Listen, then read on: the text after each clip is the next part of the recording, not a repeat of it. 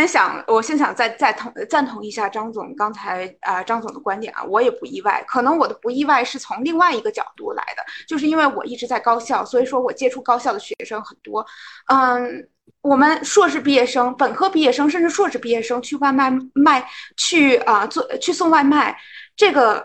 在我来讲，可能是一个非常理性的选择，因为你比如说我们中文系，我是学英国英语文学的，其实也是文学系啊。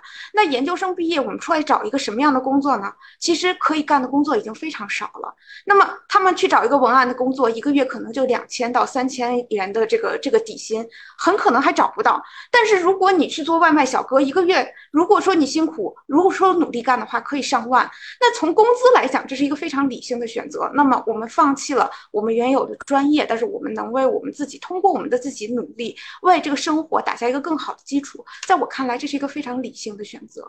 还有刚才就是张总说的，放弃我们的专业或者是转行，不代表我们放弃学习。那我们现在有一个非常前几年就开始流行的词叫斜杠青年。那我们可以可能是去做一个非常啊。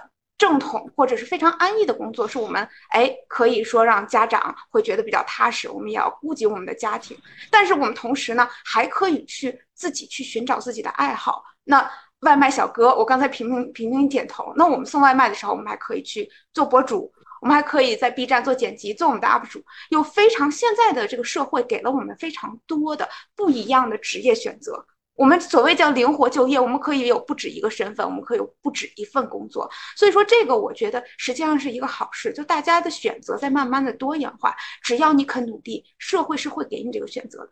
我刚才为什么还在笑呢？因为实际上大家最近呃比较火的一个概念啊，也是刚才呃张总说是一个趋势。那最近趋势什么呢？就是元宇宙和 Web 三。那元宇宙这是怎么来的呢？就是最早的一本小说叫《雪崩》。然后这本小说我最近在看啊，其实很有意思。这本小说它就是其实呢，本质上说的就是一个外外卖小哥如何拯救了元宇宙的故事。这个外卖小哥在现实中就是一个送披萨的，但是实际上呢，他在元宇宙里面是特别特别特别厉害的一个黑客，他可以编写很多很多代码。我觉得这个也就反映了我们未来就业的一个趋势。我们可能有多种技能，我们可以有不一样的职业，同时在一个人身上。